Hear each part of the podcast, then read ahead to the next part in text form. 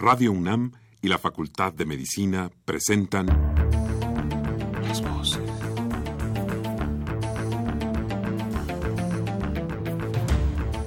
Voces. Las voces. Las voces. Voces. Las voces de la salud. Reflexión y análisis de las ciencias médicas. Acompáñenos.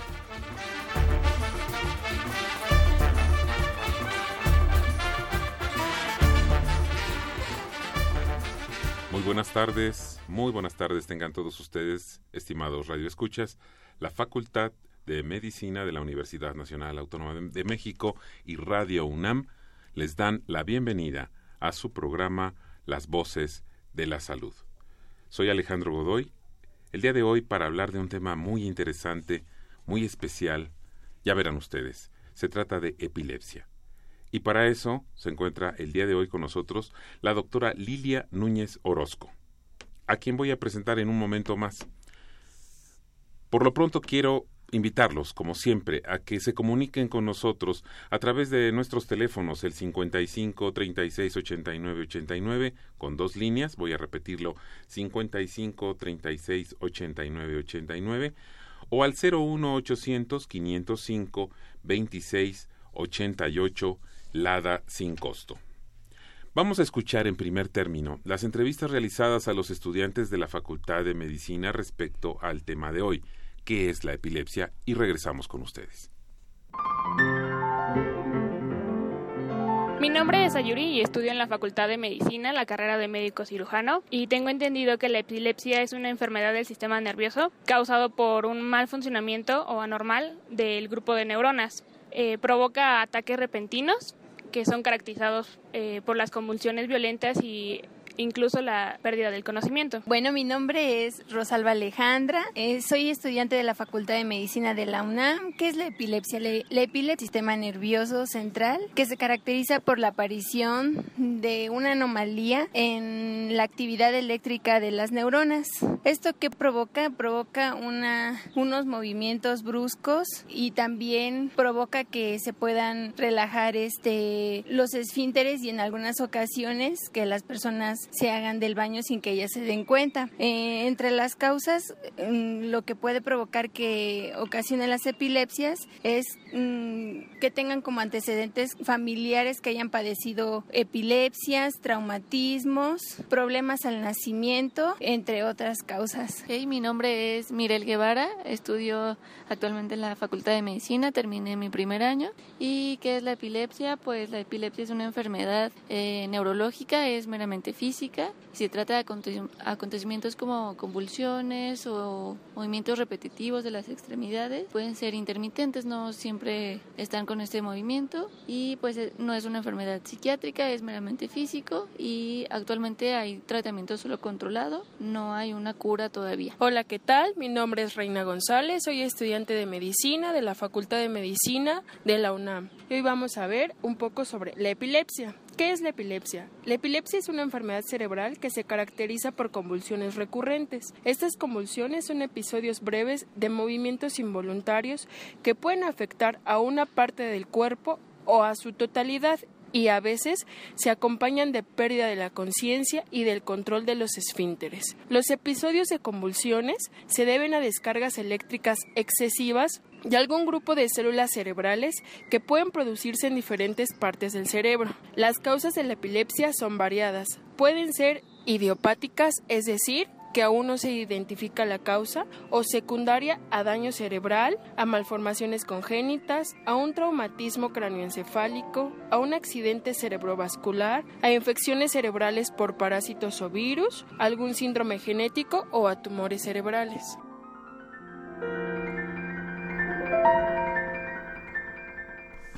Regresamos con ustedes. Nuestro tema de hoy es la epilepsia. Para ello contamos con la grata presencia de la doctora Lilia Núñez Orozco. Ella es egresada de la Facultad de Medicina de la Universidad Nacional Autónoma de México. Tiene una maestría en educación médica y una subespecialidad, neurología en el Instituto Nacional de Neurología de la Secretaría de Salud. Actualmente es jefa del Servicio de Neurología del Centro Médico Nacional 20 de noviembre del ISTE, además presidenta del grupo Aceptación de Epilepsia, cosa que ya nos va a hablar más adelante. Doctora, bienvenida a Radio UNAM, bienvenida a este programa. Estaba yo escuchando los conceptos acerca de la epilepsia que tienen partes muy correctas y otras que requieren un poquito de aclaración. No sé si quiera que empecemos por ahí. Claro que ¿Sí? por supuesto. Yo me iría con la primera pregunta para empezar desde cero. ¿Qué es la epilepsia y cómo se manifiesta?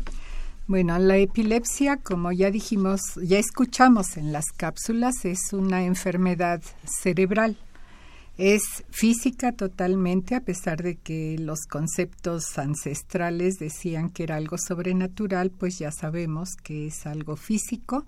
Tiene que ver con una alteración eléctrica en grupos de neuronas en algunas partes del cerebro. Y estas neuronas tienen descargas anormales, excesivas y desordenadas. Cada vez que esta descarga ocurre que podemos equiparar a un cortocircuito, la persona puede tener una crisis, que no necesariamente una convulsión como escuchábamos en las entrevistas. La convulsión es un tipo de crisis, pero crisis le llamamos porque es un poco más amplia la connotación. Decir, este fenómeno eléctrico, este cortocircuito, provoca una disfunción transitoria del cerebro que puede tener manifestaciones muy variadas, tiene causas muy diversas, pero es un desarreglo eléctrico. Actualmente la definición de epilepsia agrega otras cosas. Se habla de una predisposición del cerebro para provocar crisis eh, con consecuencias neurobiológicas, cognitivas, psicológicas y sociales.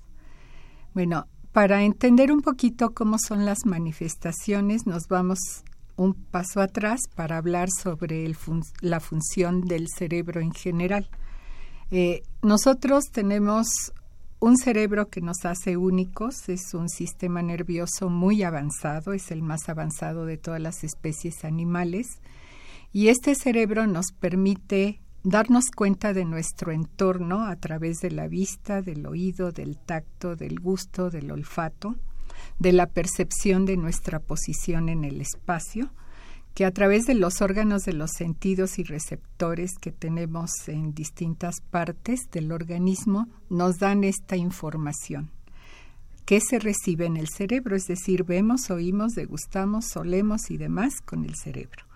El cerebro va a tener interconexiones y vamos a tener posibilidad de tener pensamientos, de tener sentimientos, de tener memoria, aprendizaje, capacidad de planificación y demás, y respondemos hacia el exterior para comunicarnos a través del lenguaje, movimientos y conducta en general. Dependiendo del sitio donde la descarga anormal ocurra en el cerebro, vamos a tener manifestaciones diferentes. Si la descarga ocurre en el área de la visión, la manifestación de la crisis va a ser percibir algo con la vista. Manchas, luces, pérdida de la visión en el campo en alguna parte del campo visual, por ejemplo, o distorsión de las imágenes. Si es en la parte de la audición, vamos a tener la percepción de un sonido simple como un zumbido, un susurro, un ruido sin mayor complicación. Si es en el área donde percibimos las sensaciones del cuerpo, vamos a tener esta manifestación. Puede ser sensación de adormecimiento, de dolor, de hormigueo en un segmento del cuerpo. Si es en el área del movimiento, entonces vamos a tener un movimiento anormal en un segmento del cuerpo. Puede ser un dedo, una mano, un brazo o todo el hemicuerpo. Voltear los ojos de manera forzada con la cabeza hacia un lado, a veces un giro del cuerpo, a veces solo detención del movimiento. Y si tenemos descargas en sitios donde las conexiones abarcan los dos lados del cerebro, vamos a tener crisis generalizadas, una de las cuales puede ser una convulsión. y le llamamos convulsión a un fenómeno muy aparatoso en el que la persona pierde bruscamente la conciencia, puede emitir un grito, se pone rígida, durante varios segundos y luego sus extremidades se sacuden de manera violenta y rítmica durante unos segundos más y paulatinamente este ritmo se va atenuando hasta que la crisis cesa por completo. Bien lo dijo una de las estudiantes, puede haber emisión de orina, puede haber emisión de heces fecales, la persona puede morderse la lengua, produce mucha salivación y flemas y respira de manera muy ruidosa, lo cual hace todavía más aparatoso el fenómeno, porque quien lo atestigua piensa que la persona pudiera ahogarse y morir. Entonces causa mucha alarma una convulsión de estas. Pero todas las demás manifestaciones que mencionamos, que llamamos crisis focales, porque la descarga está circunscrita en un segmento del cerebro, eh, también son crisis epilépticas. Y desafortunadamente estas no se consideran de momento como tales y hasta que alguien tiene a lo mejor un fenómeno inicial focal y luego tiene una convulsión, entonces se alarma la gente y va a buscar ayuda médica. Qué bueno que nos hace esta aclaración y esta amplia explicación sobre este tema que es tan complejo, tan difícil, por, por lo menos para muchas personas de entender, porque tenemos la idea, ya sea por una publicidad en eh, películas, en historias, en, atestiguar una manifestación como esta, como una crisis convulsiva que me acaba de comentar, pero todas estas crisis focales nos llevan a imaginar y a pensar mucho más allá de, de una simple de una, una, crisis convulsiva, ¿no? Si, nos toca un día en el metro o en la calle o en, el trabajo, ver a una persona con este problema, la gente va a tender a espantarse y, y, sobre todo decir, ah, pues es que tiene esto, tiene esta enfermedad y solo es esta enfermedad. Pero lo que nos dice es muy importante cuántas manifestaciones de crisis focales hay y que todas nos pueden llevar a nos pueden dar la señal de tener esta enfermedad. Así es. Eh, las crisis son ya la enfermedad. La epilepsia es un síndrome. Quiere decir esto que tiene muchas manifestaciones con un mecanismo de producción normal. A eso le llamamos médicamente un síndrome, un conjunto de manifestaciones que tienen diversidad en su presentación, pero tienen un fondo común, que aquí el fondo es, repitiendo lo que habíamos comentado, es una descarga eléctrica anormal. Si es en un sitio preciso, circunscrito del cerebro, vamos a tener manifestaciones focales, de acuerdo a la función que el sitio donde la descarga ocurre eh, lleva a cabo. La función de ver, la de sentir, etcétera. Si lo tenemos la descarga en un sitio profundo del cerebro que se conecta a todos lados simultáneamente, vamos a tener una crisis generalizada, como la que ya describí, que se llama tónico-clónica generalizada.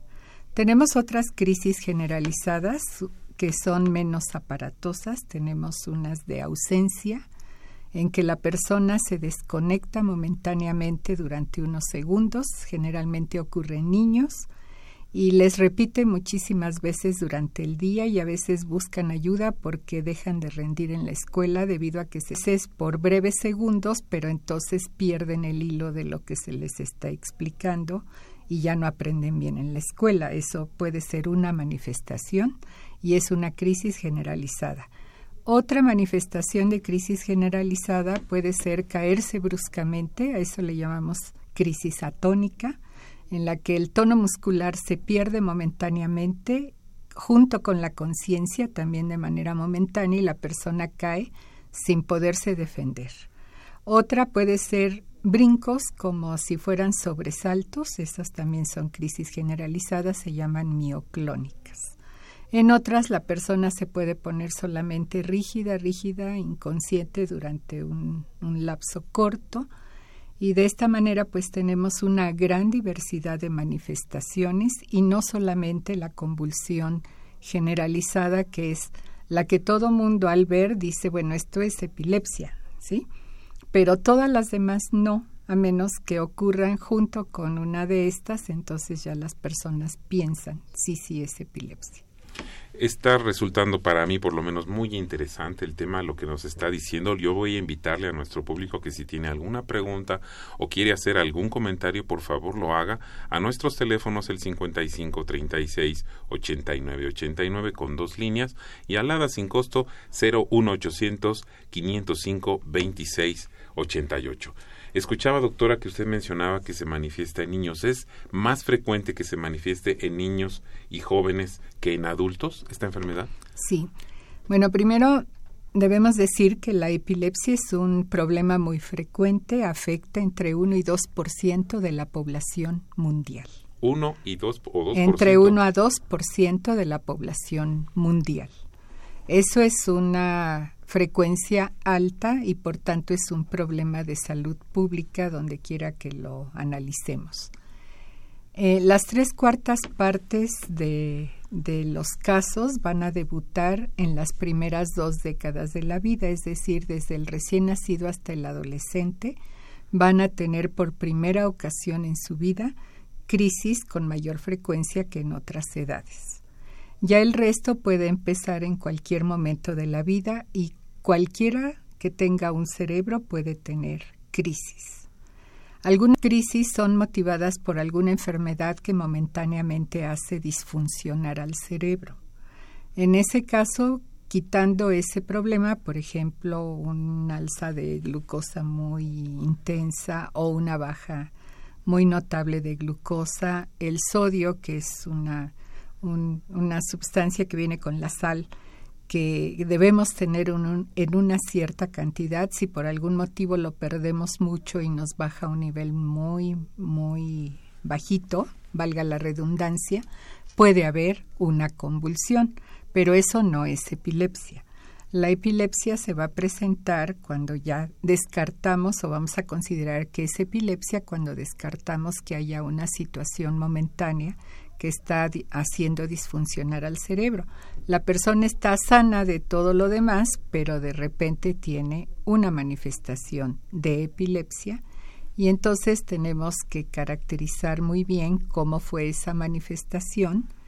Eh, generalmente esto lo hacemos platicando con la persona, si es que es un niño mayor o es un adolescente o un adulto, un niño que ya hable nos puede explicar qué siente, qué le pasa, cómo percibe él mismo este problema, o quien lo acompaña, quien haya visto lo que le haya pasado.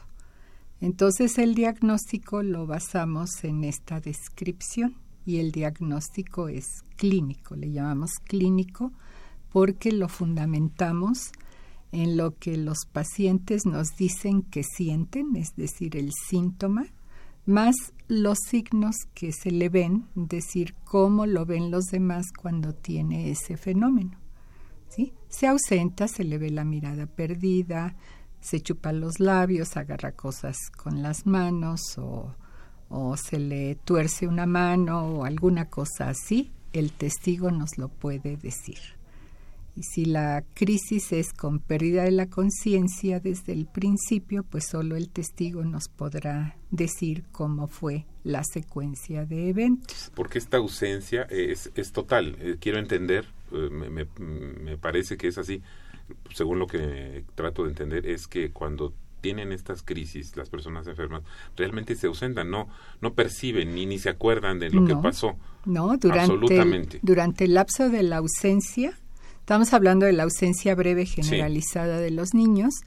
No se dan cuenta en absoluto y esto puede durarles 5 o 10 segundos y luego retornan como si no una manifestación parecida.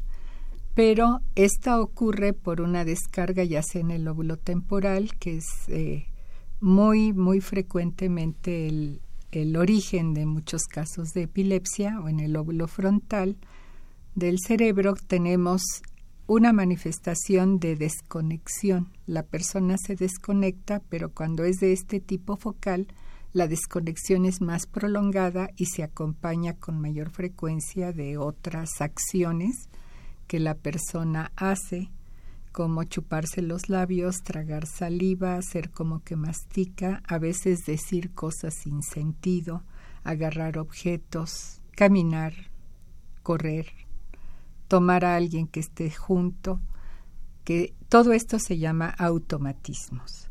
Y me detuve o más bien retrocedí un poquito con esta manifestación porque cuando hablemos del tratamiento y dificultades, este tipo de crisis es de las que vemos con mayor dificultad en el control, de lo cual vamos a hablar ahorita. Así es.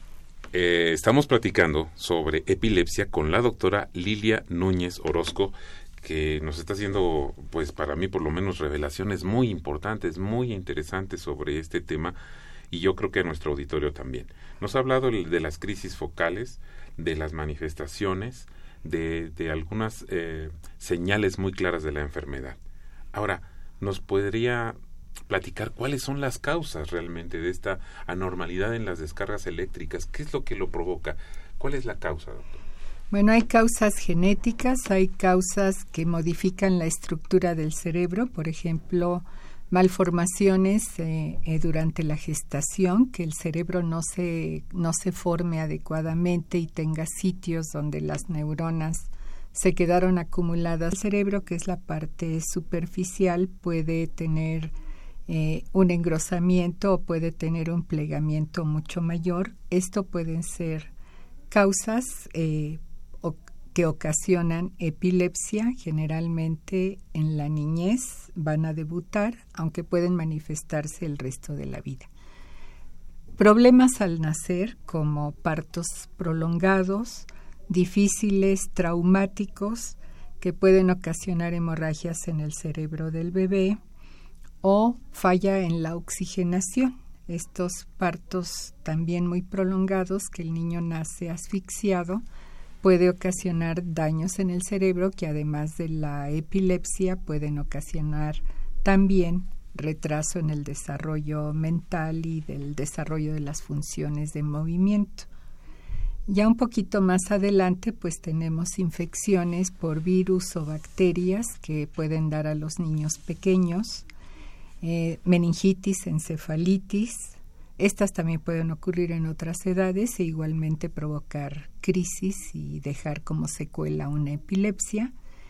Eh, podemos tener golpes, lo cual es muy frecuente que ocurra. Mucha gente se cae, se accidenta y los golpes pueden provocar epilepsia.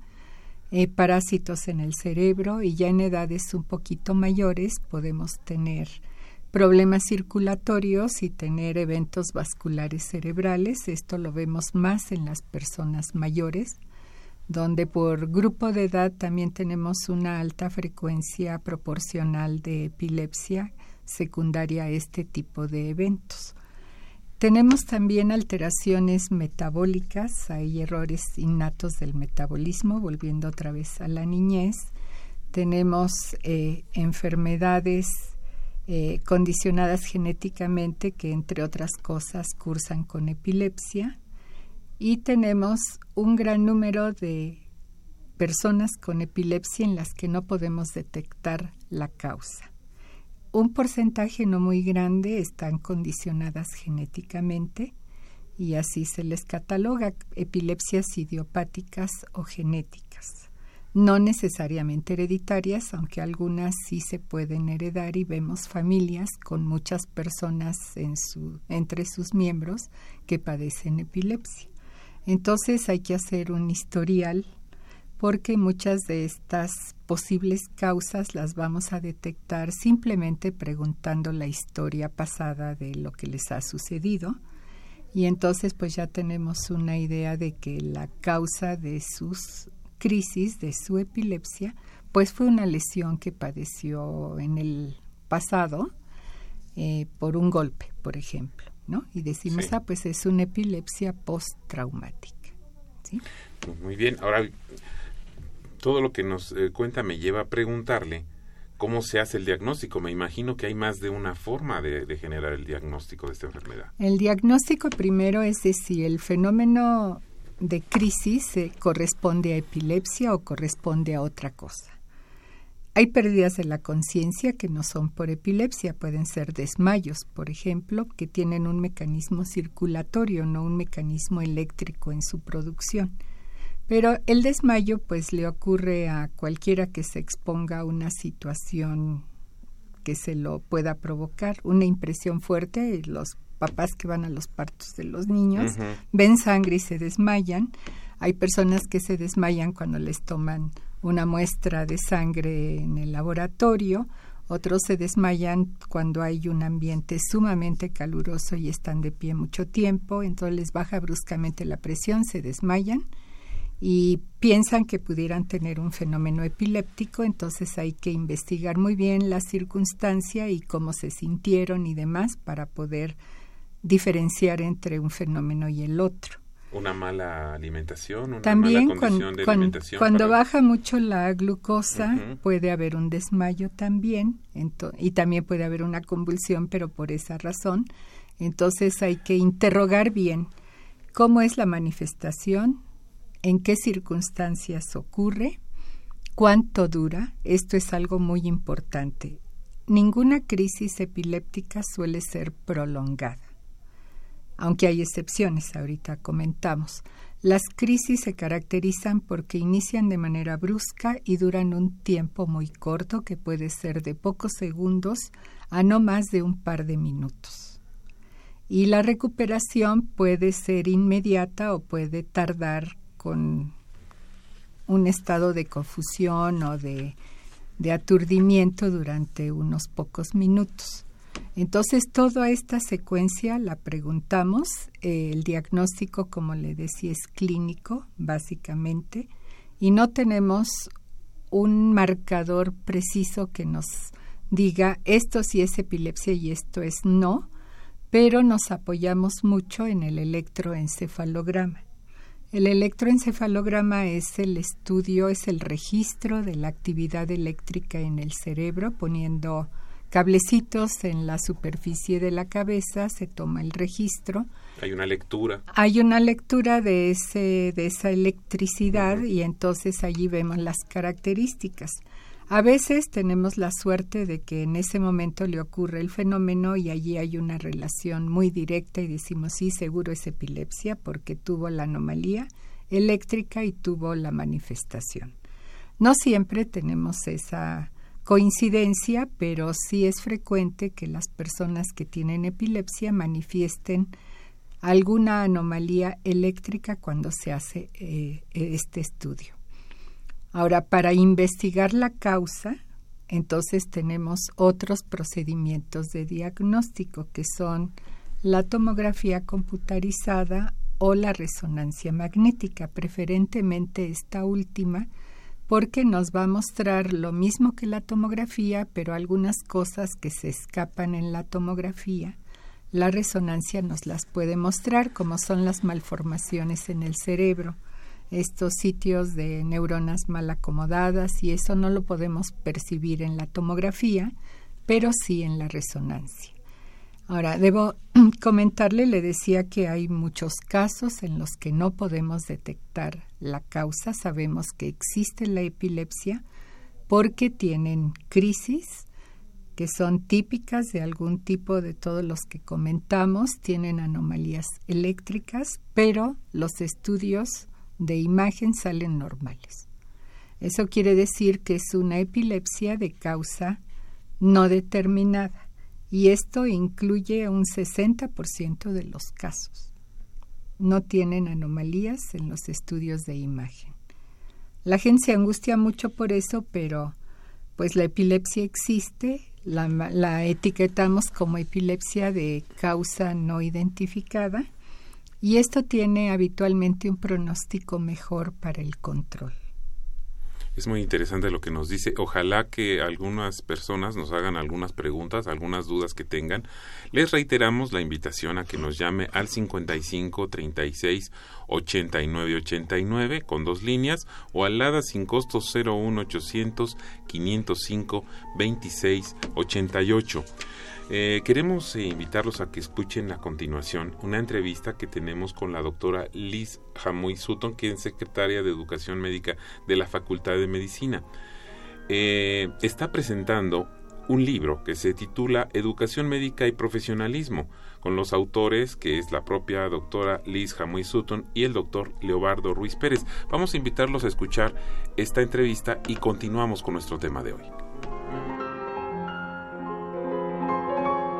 Buenos días a todos. Estamos aquí en la presentación del libro Educación Médica y Profesionalismo, que el doctor Leobardo Ruiz Pérez y una servidora Liz Jamoy Sutton eh, eh, coordinamos y por supuesto que nos da mucho gusto tener en esta ocasión la asistencia del doctor Juan Ramón de la Fuente, ex rector de la Facultad de Medicina eh, de la UNAM, la doctora Irene Durante, secretaria general de la Facultad de Medicina, en representación del director, el doctor Germán Fajardo, y bueno, por supuesto, los dos coordinadores estamos también aquí eh, dándole difusión al libro que se eh, editó, que se publicó eh, apenas. Eh, se trata eh, de una, una compilación de varios artículos que hablan sobre diferentes aspectos del profesionalismo médico y tanto en el ámbito de la mm, del campo de la educación, es decir, qué pasa con el profesionalismo desde el aula, eh, qué sucede en los campos clínicos cuando los estudiantes están haciendo sus prácticas de pregrado, eh, qué pasa con el profesionalismo cuando hacen eh, sus estancias en la comunidad y hacen el servicio social que está aquí y, por supuesto, en las residencias médicas, cómo se expresa el profesionalismo. Como podemos ver, se trata de un tema transversal que de alguna manera está presente siempre desde la formación del médico y también cuando el médico ya está en ejercicio, en ejercicio profesional. Eh, eh, además de esta área, en realidad lo que nosotros tenemos también es eh, cómo se intersecta el profesionalismo médico con otras áreas. Por ejemplo, qué pasa con el profesionalismo y la antropología en el ámbito de la interculturalidad cuando hay un encuentro médico-paciente, o por ejemplo, qué sucede con el derecho y la dimensión legal del ejercicio profesional y el profesionalismo, o por ejemplo, eh, qué sucede, cómo deberíamos de formar también a nuestros docentes para enseñar el profesionalismo médico y Eh, hay otro artículo que habla, por ejemplo, del modelo de rol, es decir, el ejemplo que un médico da a sus estudiantes y cómo esto se refleja eventualmente en su propia práctica profesional. Es decir, los contenidos del libro son eh, realmente interesantes en ese sentido, son pertinentes prácticamente a través de todo el currículum y son pertinentes también este, en el, en el posgrado eh, en este sentido. Así que eh, creo que es deseable que todo médico tenga un ejemplar de este libro cerca de él y que lo pudiera ver. Lo que tiene de ventaja este libro es que incluye casos de la vida real.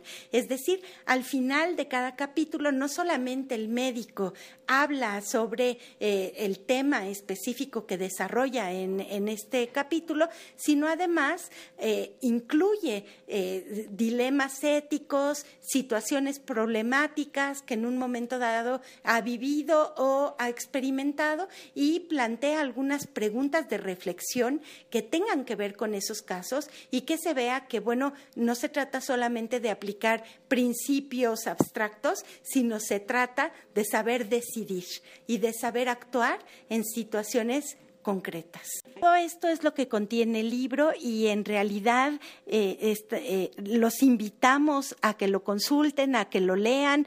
No solamente es una lectura para los médicos, es una lectura para todos los que están en el área de las ciencias de la salud y para el público en general que está interesado en estos temas de ética este, y de profesionalismo que están ahí. Eh, los invito pues a que lo vean a que lo lean y esperemos tener oportunidad de platicar un poco más a fondo en un futuro de los contenidos específicos que tiene este libro y que de alguna manera podrán enriquecer la práctica médica. Muchas gracias.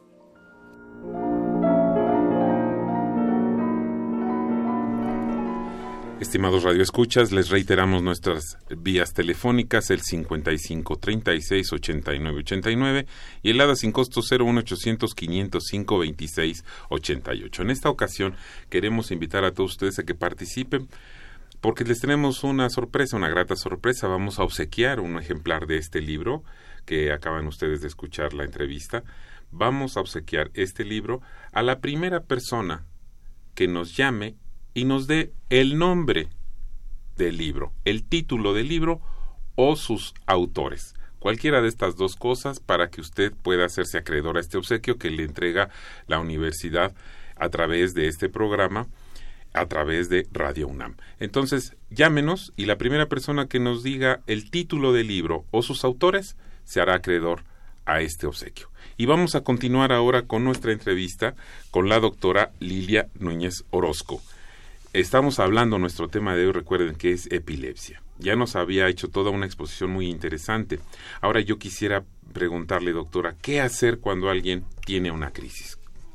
Cuando alguien tiene una convulsión tónico-clónica generalizada, que es, como mencionábamos, muy aparatosa y, y parece como muy peligrosa, en realidad pudiera llegar a serlo.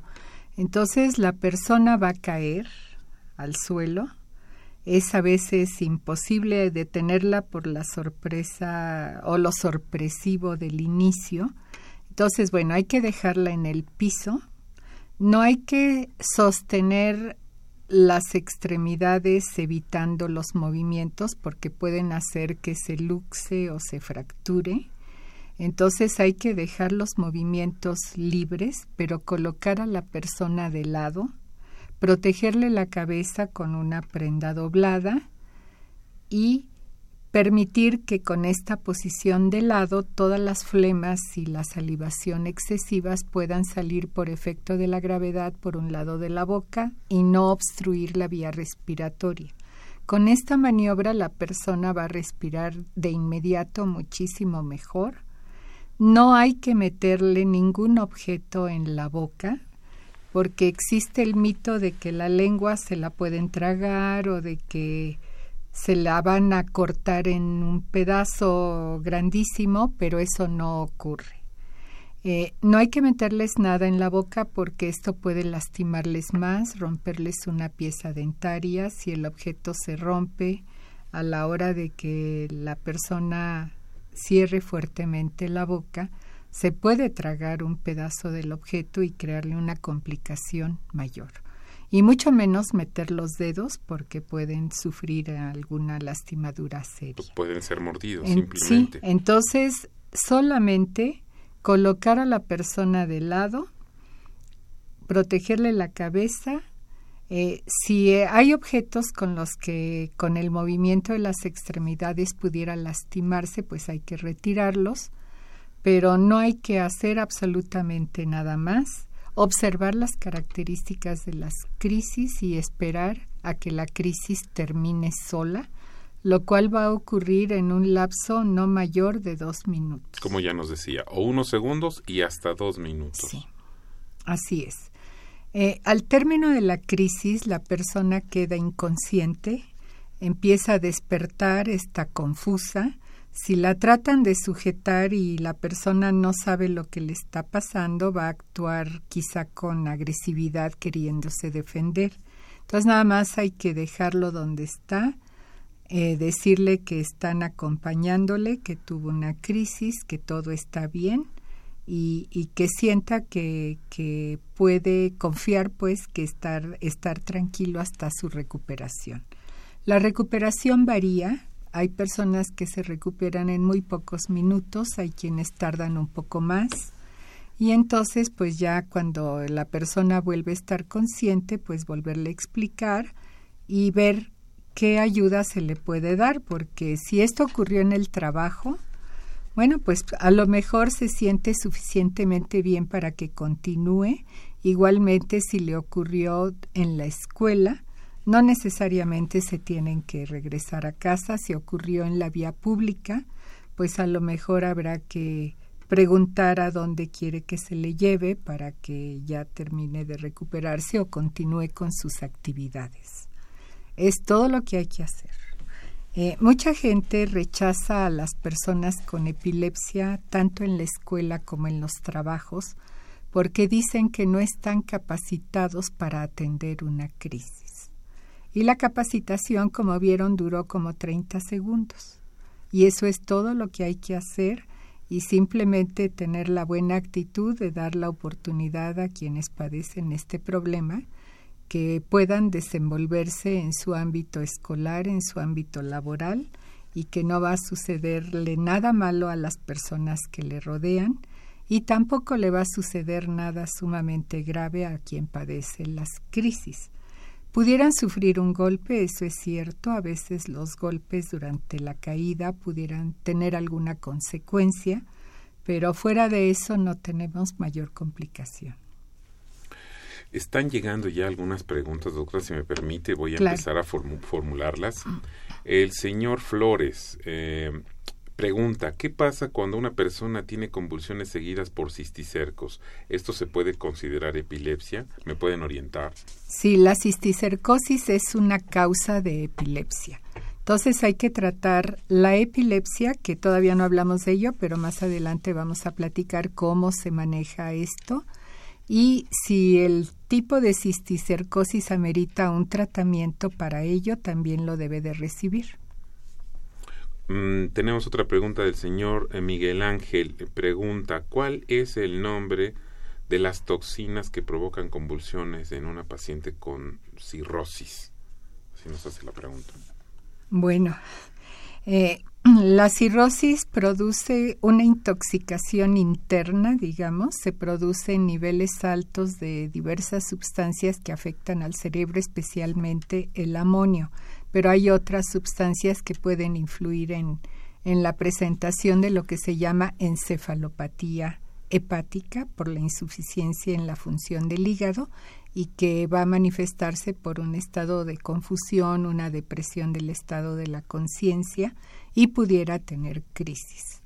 Pero lo habitual es que la encefalopatía se manifieste más bien por el estado confusional. Tenemos una pregunta más y muchas gracias. Les reiteramos el 55 36 89 89 y el 01800 505 26 88. La señora Lidia Elías hace dos eh, preguntas o dos cuestionamientos. Cuando una persona está dormida y empieza a hacer movimientos con las manos, ¿esto se puede considerar epilepsia?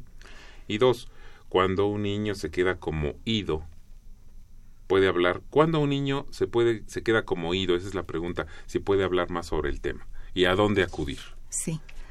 Bueno, hay movimientos involuntarios durante ciertos momentos del sueño que se llaman mioclonías del sueño y no suceden a todos. Eso no es epilepsia.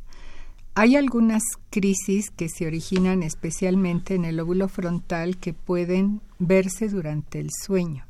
Entonces hay que ver bien qué es el fenómeno que está ocurriendo para poderlo diferenciar, pero habitualmente estos como brinquitos que de repente hacemos se llaman mioclonías del sueño y son normales. En cuanto a su segunda pregunta, me está preguntando acerca de las ausencias que describimos. Los niños que tienen esta, esta epilepsia, que se llama epilepsia de ausencias de la niñez, tienen estos fenómenos de desconectarse durante varios segundos, se les ve la mirada perdida, a veces pueden tener un poquito de parpadeo y así como se van, regresan. Eh, necesitan ser evaluados por un neuropediatra y recibir un tratamiento. Son manifestaciones de epilepsia muy fáciles de controlar con el tratamiento apropiado. Las crisis dejan de presentarse y el niño vuelve a su actividad normal como si nada. Y justamente sobre eso iba mi siguiente pregunta, antes de seguir con las preguntas del público que amablemente nos están haciendo, y muchas gracias. ¿Cuál es el tratamiento de la epilepsia? ¿Cuáles son los tratamientos de la epilepsia? Bueno, el tratamiento involucra medidas generales que evitan factores precipitantes de crisis. Les pedimos que coman a sus horas, que lleven una vida saludable con esta eh, alimentación apropiada, que no se desvelen en exceso por trabajo o diversión, que no tomen bebidas alcohólicas ni bebidas estimulantes y que tomen correctamente el tratamiento antiepiléptico prescrito por su médico tratante. El tratamiento antiepiléptico son medicamentos que se toman por vía oral porque el tratamiento es largo. Eh, no son tratamientos inyectados prácticamente nunca más que en situaciones extremas de urgencia. Entonces son pastillas o cápsulas que se toman con un horario. Eh, cuando alguien empieza un tratamiento, recomendamos que se elija un solo medicamento de acuerdo al tipo de crisis que se manifiesta en esa persona.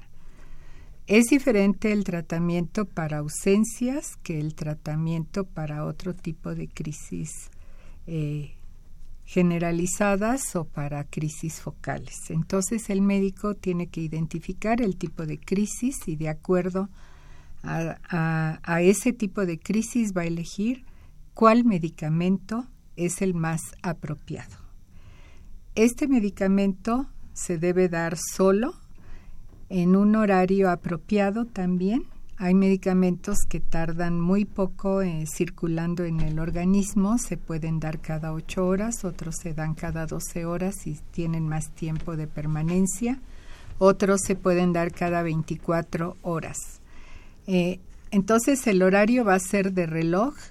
Procuramos no juntarlo con los alimentos porque los alimentos se toman en horarios muy irregulares generalmente y algunos medicamentos no se absorben bien con la presencia de alimento en el estómago. Entonces damos un horario puntual de reloj. Por ejemplo, si es cada 12 horas, puede ser 6 de la mañana, 6 de la tarde. Eh, la dosis se calcula en miligramos por kilo de peso en los niños y en un promedio que se sabe útil para las personas adultas.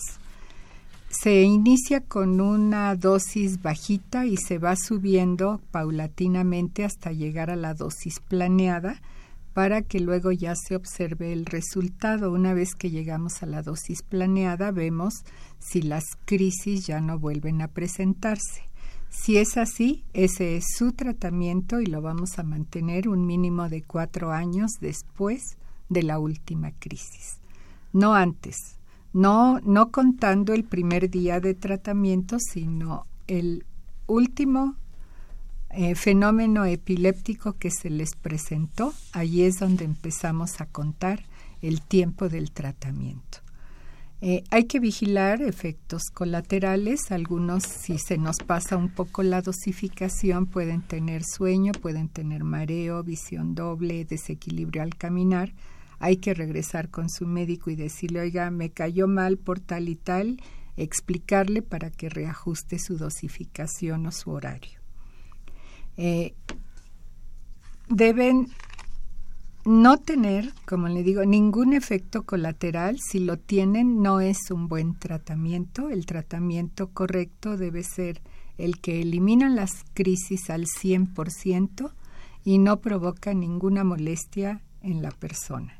A veces tenemos que verificar con análisis de laboratorio que no haya repercusiones en en la producción de glóbulos rojos o en las funciones del hígado, porque esas pueden no denotar ninguna manifestación, entonces periódicamente recomendamos hacer este tipo de análisis para ver que el tratamiento no esté provocando alguna alteración.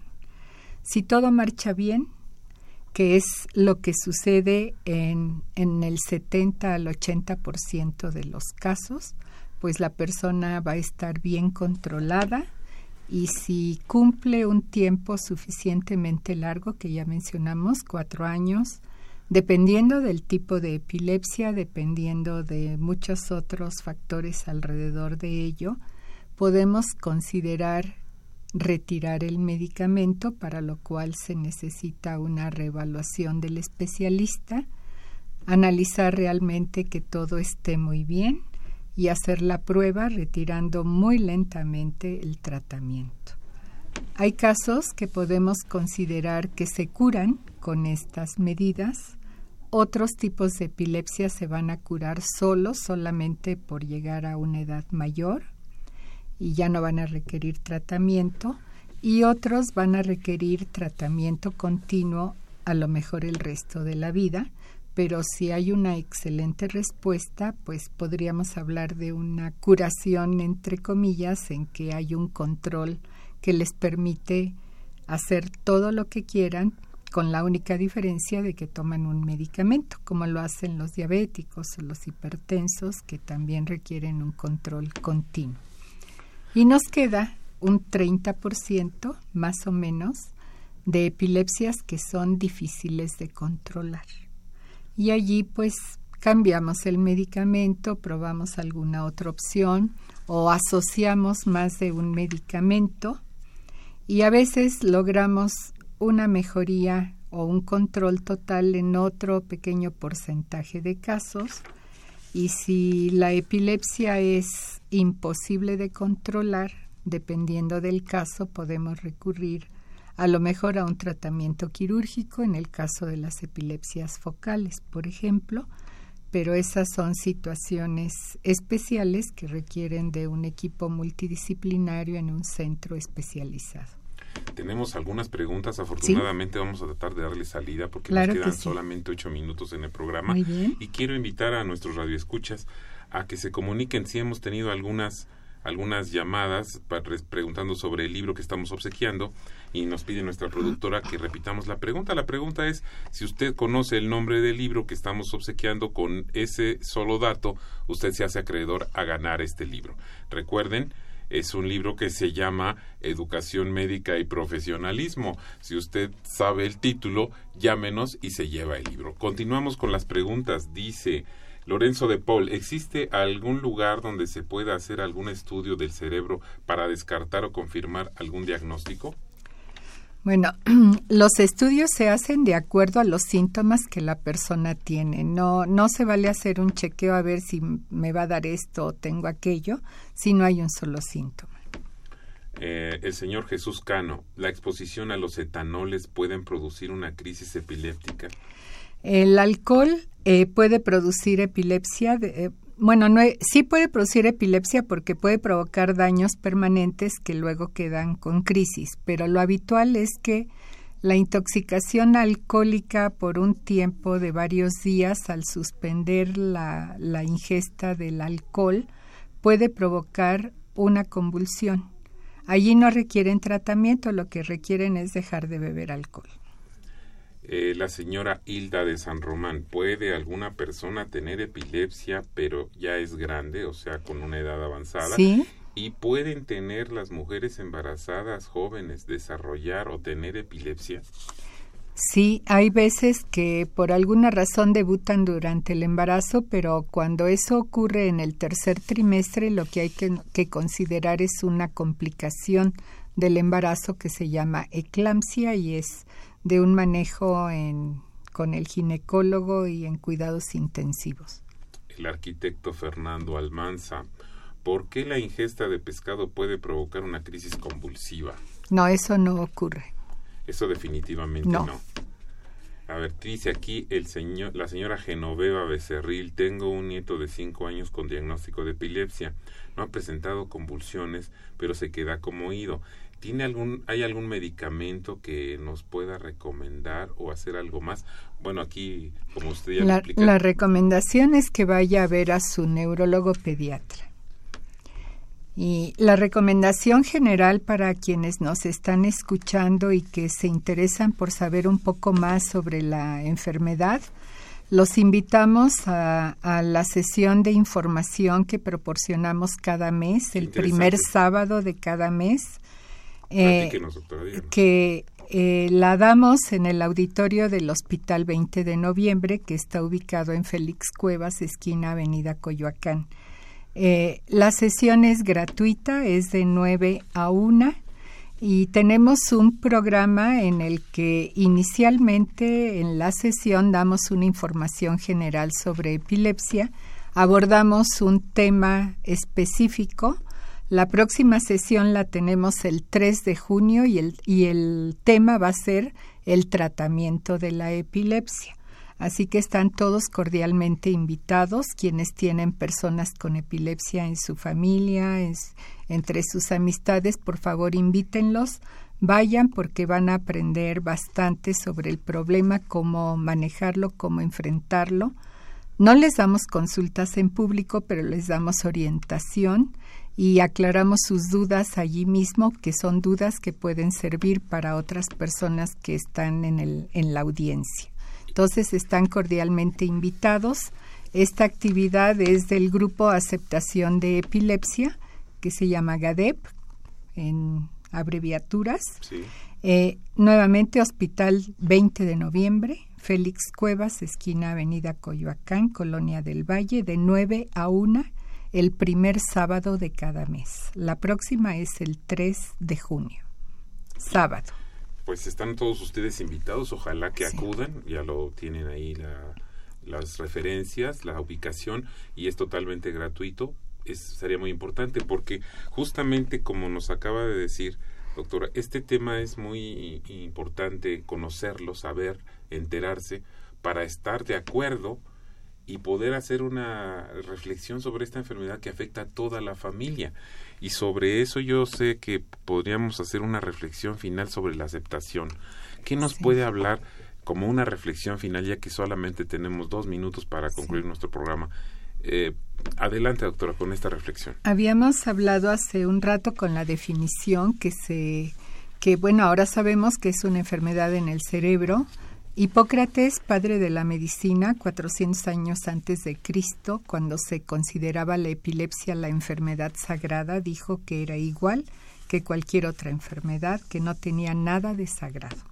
Pero en pleno siglo XXI mucha gente sigue pensando que esto es algo sobrenatural, es brujería, es castigo divino, posesión demoníaca, y entonces actúan en consecuencia, van a los brujos, van al exorcismo, o les dan remedios muy extraños. Eh, esto es producto del desconocimiento acerca de la enfermedad y como producto de ese desconocimiento, tanto el paciente como la familia recurren equivocadamente a situaciones que no deben de, de someterse a ellas porque no les van a beneficiar. Tienen que saber por qué ocurre su enfermedad. Todo esto que platicamos el día de hoy, si van a la sesión, lo van a, reforzar en este conocimiento, van a ver videos, vamos a presentar cómo son las manifestaciones y cómo son los tratamientos y a dónde recurrir. Si la persona sabe a qué se está enfrentando, lo va a asumir de mejor forma, va a saber qué recursos tiene para atenderse adecuadamente con el especialista apropiado, que es el neurólogo, o si es un niño es con el neuropediatra, y entonces seguir el tratamiento al pie de la letra es lo que los va a sacar adelante. Y también el difundir el conocimiento, el erradicar estos conceptos erróneos, va a permitir que el propio paciente acepte su padecimiento, que la familia lo acepte y que la sociedad también lo acepte en su ámbito escolar, en su ámbito laboral. Esto es bien difícil y a mí me ha tocado ver estudiantes de medicina que son discriminados, que se les carga la mano, dice, no, tú no te hagas, la enfermedad no es para tanto. Entonces, todas estas eh, situaciones las tenemos que erradicar con la información, que es lo que queremos que se siga difundiendo. Y yo le agradezco muchísimo, ha sido muy clara su exposición y ojalá que este programa haya sido de utilidad para nuestros radioescuchas. Esta fue una producción de la Facultad de Medicina y Radio UNAM, a nombre del doctor Germán Fajardo Dolci, director de la Facultad de Medicina, y de quienes hacemos posible este programa en la producción y la realización la licenciada Leonora González Cueto Bencomo y la licenciada Erika Alamilla Santos. En los controles técnicos, Socorro Montes y en el micrófono, Alejandro Godoy. Tengan todos ustedes muy buenas tardes. reflexión y análisis de las ciencias médicas.